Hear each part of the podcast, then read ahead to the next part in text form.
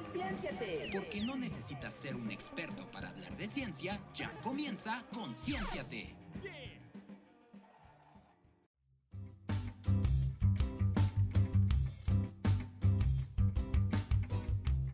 Hola, bienvenidos de nuevo a Conciénciate, el programa No tienes que ser un experto para hablar de ciencia. El día de hoy me encuentro yo, Omar, con Mariana aquí conmigo para hablar de un tema muy muy interesante. Mariana, ¿cómo estás? Hola Omar, estoy muy muy bien, feliz de estar aquí otra semana más y más por el tema del que vamos a hablar porque me enorgullece muchísimo y siento que en estos meses patrios es justo y necesario hablar de las cosas maravillosas que han hecho nuestros compatriotas mexicanos. Entonces el día de hoy pues vamos a hablar eh, acerca de mexicanadas.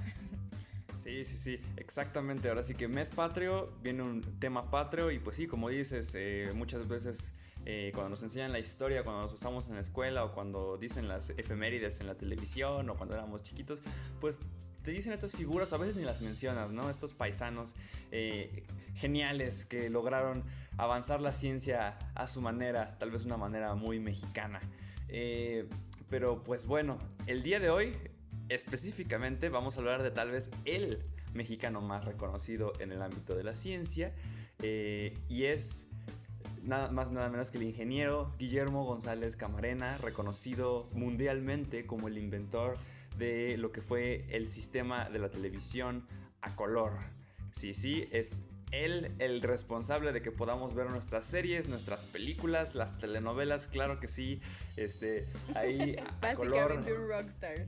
Exacto, sí, sí, y es creo que nada más una pequeña parte de lo que hizo en vida, que es totalmente, pues, es interesantísimo, pero si quieres... Está muy, muy interesante porque justo su pasión por la ciencia, por la invención, por la ingeniería en general, empezó desde que era pequeño, ¿no? Encontré una historia por ahí que decía que cuando era, no sé, un niño como de un poco adolescente, este, hizo su propia... Eh, su propio generador de electricidad y entonces prendió un foco por cada uno de sus hermanos y entonces les vendía la electricidad a sus hermanos para poder eh, para poder terminar sus tareas y así. Entonces sus hermanos de que sí aquí toma, toma mi dinero para poder eh, aprovechar esta cosa loca que acabas de hacer. Y la verdad es que desde pequeño se le veía esta pasión y este interés por la ciencia, por, bueno, también podríamos verlo desde un aspecto de negocios, porque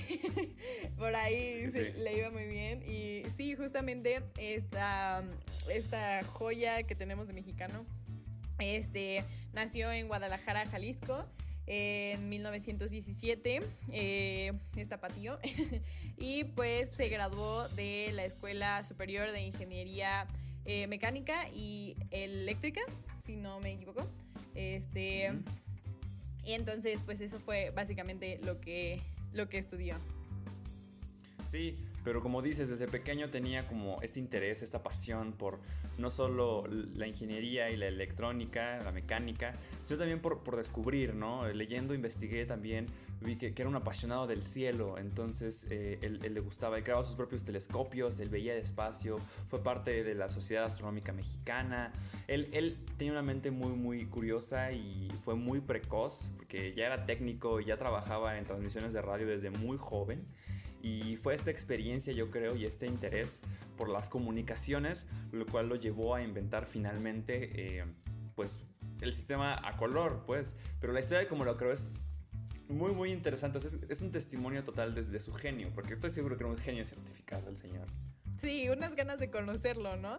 Y verdaderamente tenemos que también checar un poco el contexto en el que vivía. Justo en estos años era el boom de la televisión, el boom de todos los medios de comunicación, el radio, este, y pues justo estaba inmerso en todo este desarrollo y esto fue lo que lo llevó a ir un poquito más allá y crear la televisión a, color. Muchas de las personas que nos escuchan y, que son ingenieros o que les gusta programar van a conocer el término RGB, que se refiere a Red, Green, Blue que son pues los colores primarios rojo, verde y azul con los que este señor empezó a pues experimentar para poder eh, crear esta televisión, para poder hacer la combinación de estos colores que nos lleva a poder ver reflejado en la pantalla eh, los colores reales de, bueno, lo más acercado obviamente, de, de los colores que, que, se graban, ¿no? Entonces esto está muy, muy interesante.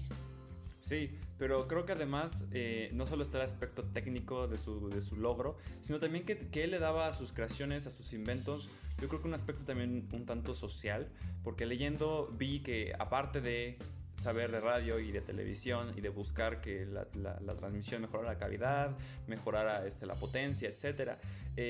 González Camarena estaba interesado también en que todos tuvieran un acceso igual a la tecnología que él creaba. Entonces, no solo él creó el sistema tricolor que conocemos para pues, ver la tele a color, también creó uno bicolor que empezó a usarse para poder aprovechar la tecnología ya existente para empezar a transmitir a color en las teles pues viejitas, ¿no? Para que la gente que no tenía para comprar las nuevas y caras televisiones a color pudiera seguir viendo la televisión.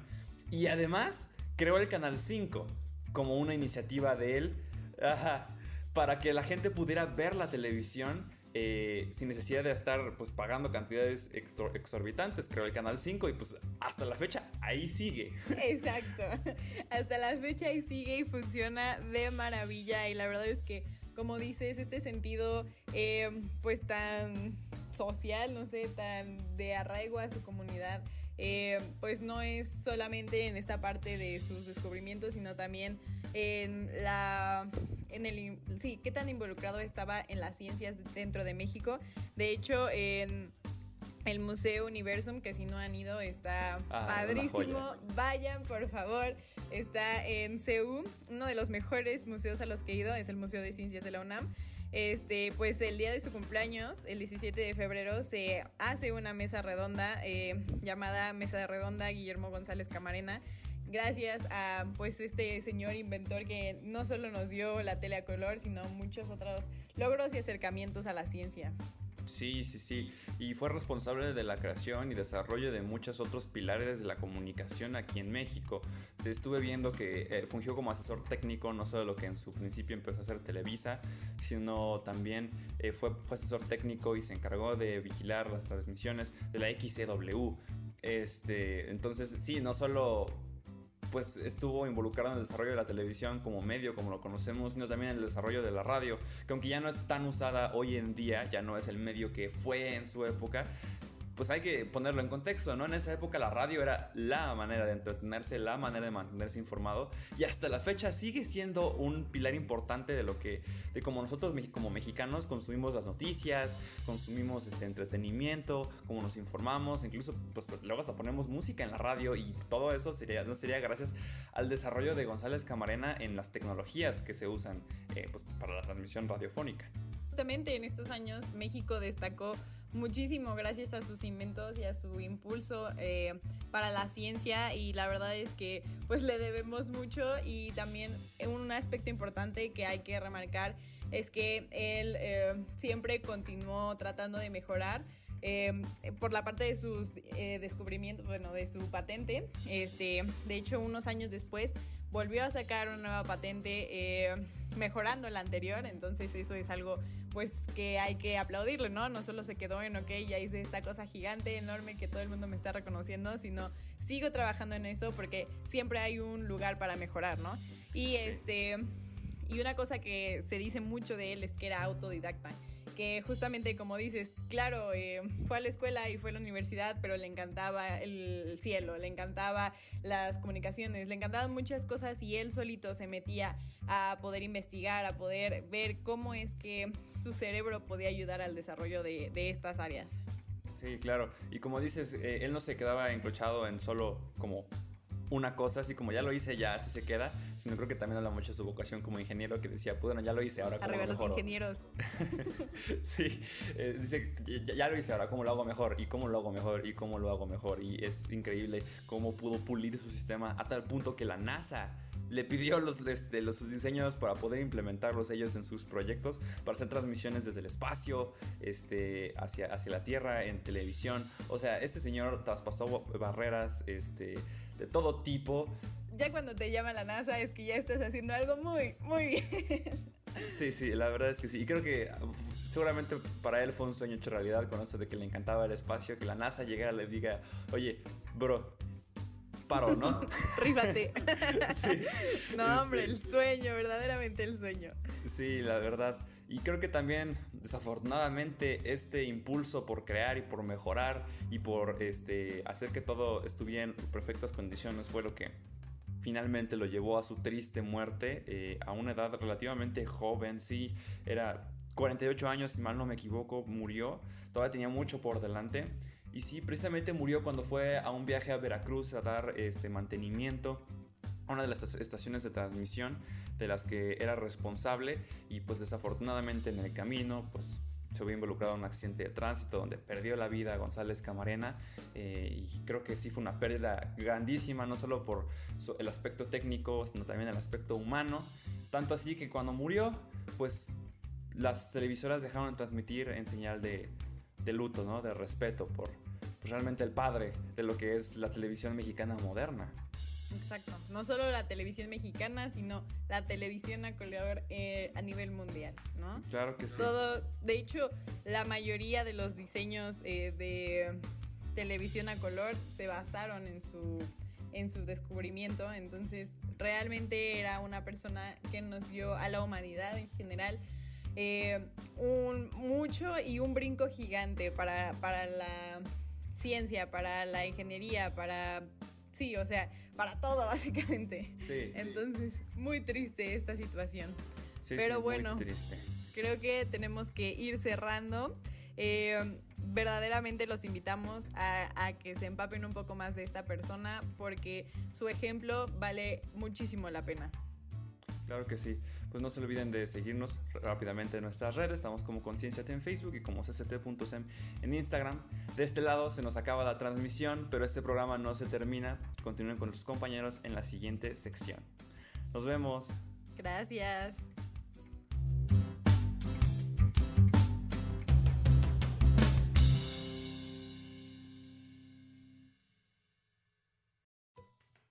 Mi nombre es Adriana Romero y ¿sabías que septiembre no es el mes en el que más tiembla en México?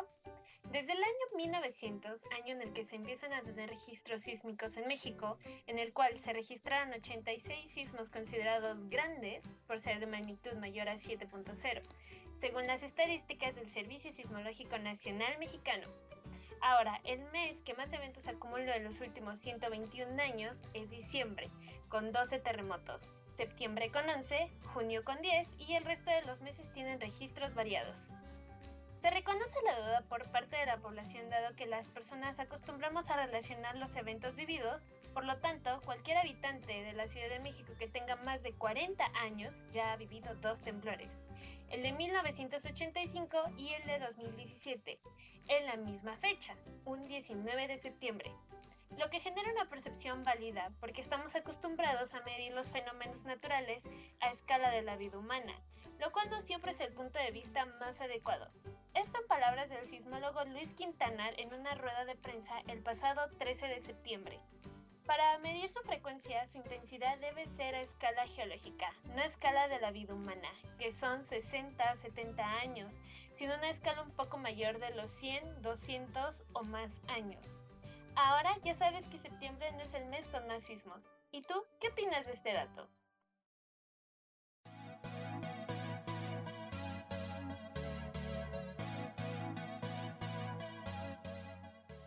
Hola, ¿qué tal? Y bienvenidos de vuelta a este su programa Concienciate, donde regresamos con un tema que la verdad a mí me gustó bastante cuando lo pusieron a la mesa, que tiene que ver mucho con lo que yo estoy estudiando, lo cual es la historia y la evolución de la programación. En este programa pues me acompaña mi queridísimo amigo Martín.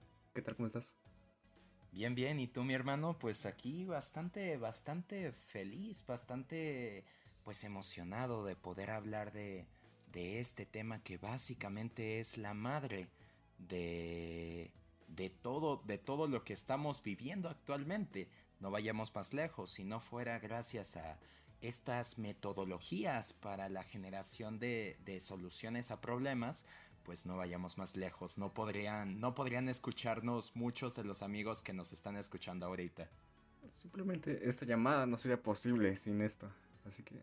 ¿Por qué no nos cuentas un poquito sobre lo que sabes con respecto al, inicio de, de la programación, mi hermano? Es la verdad muy interesante esto, ya que como tal, si tú buscas en cualquier fuente que tú que desees, te vas a dar cuenta que la primera persona que hizo algo relacionado al lenguaje de programación es justo una mujer que ya hablamos en programas pasados. Ah, no me linchen si pronuncio mal, pero es Ada Lovelace. Que bueno, Sí. muy por encimita, como ya la mencionamos, vamos a hablar muy poquito de ella. Ah, entre 1842 y 43, ella tradujo, si no mal recuerdo, varias memorias del matemático italiano Luigi Manabrea o algo así.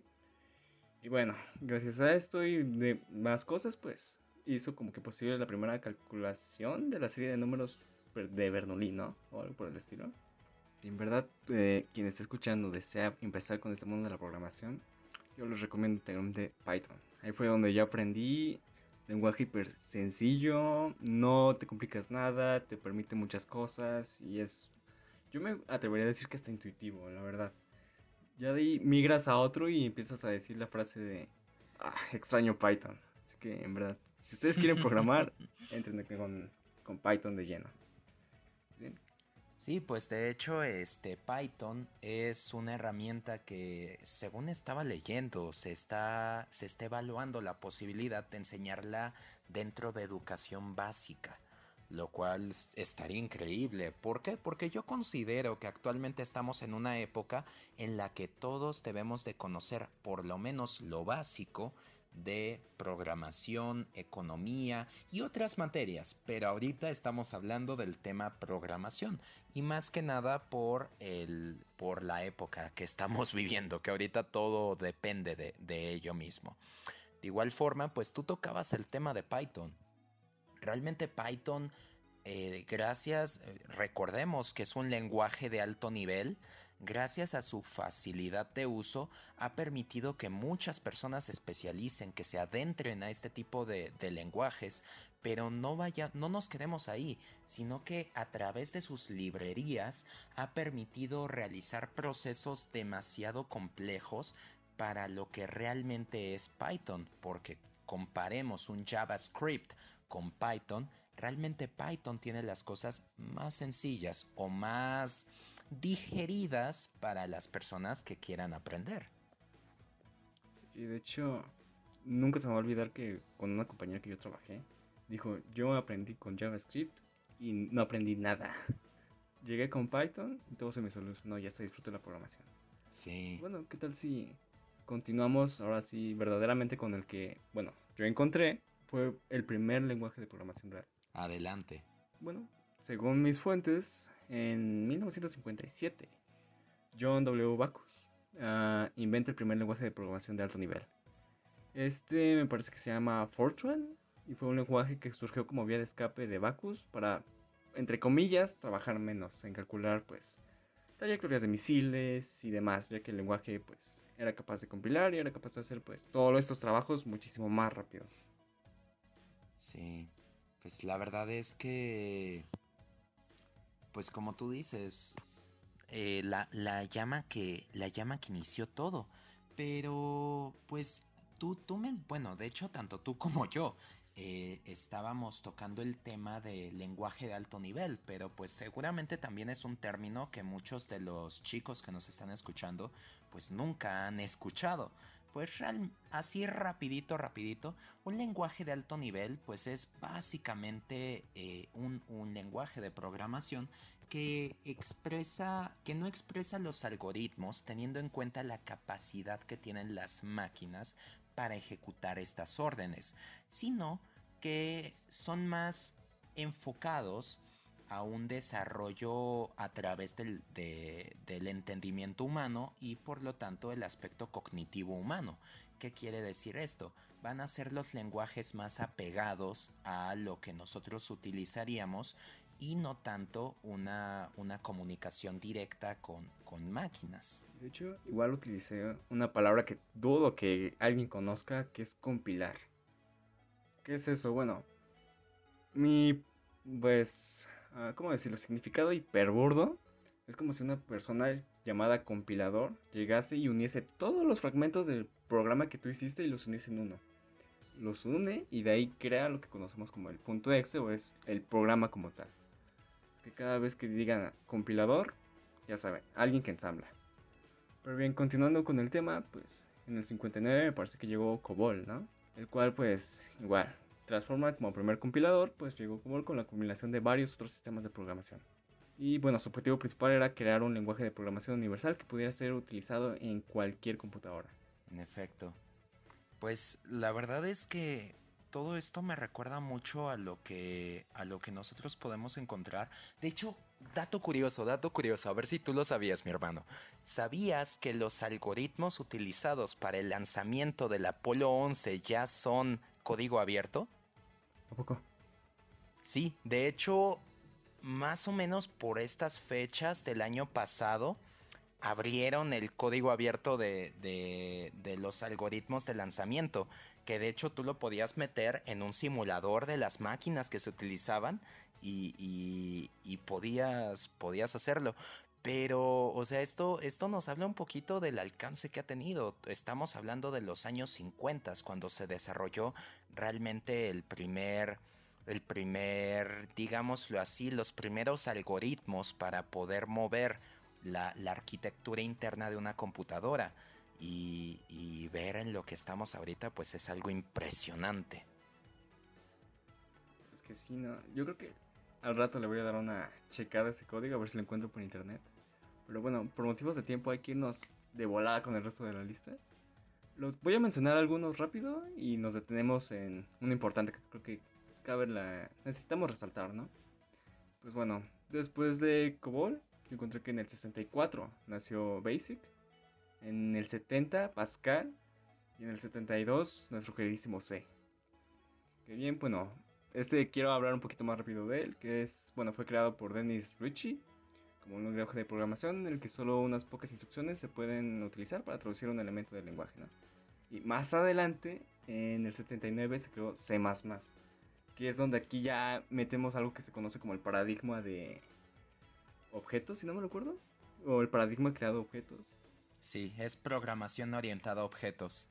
Ya entra todo lo de las clases y un mundo hiper interesante, la verdad. En el 91 entra HTML para lenguajes de, bueno, para programación de páginas web, si no me recuerdo. Nuestro queridísimo Python y Visual Basic.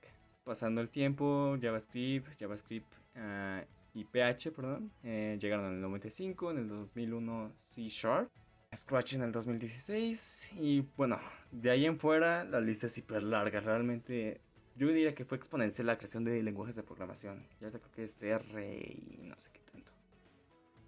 De hecho, y por ejemplo, pues bueno, yo me voy a enfocar un poco en lo que es el tema desarrollo web, que es en lo que me estoy desarrollando actualmente.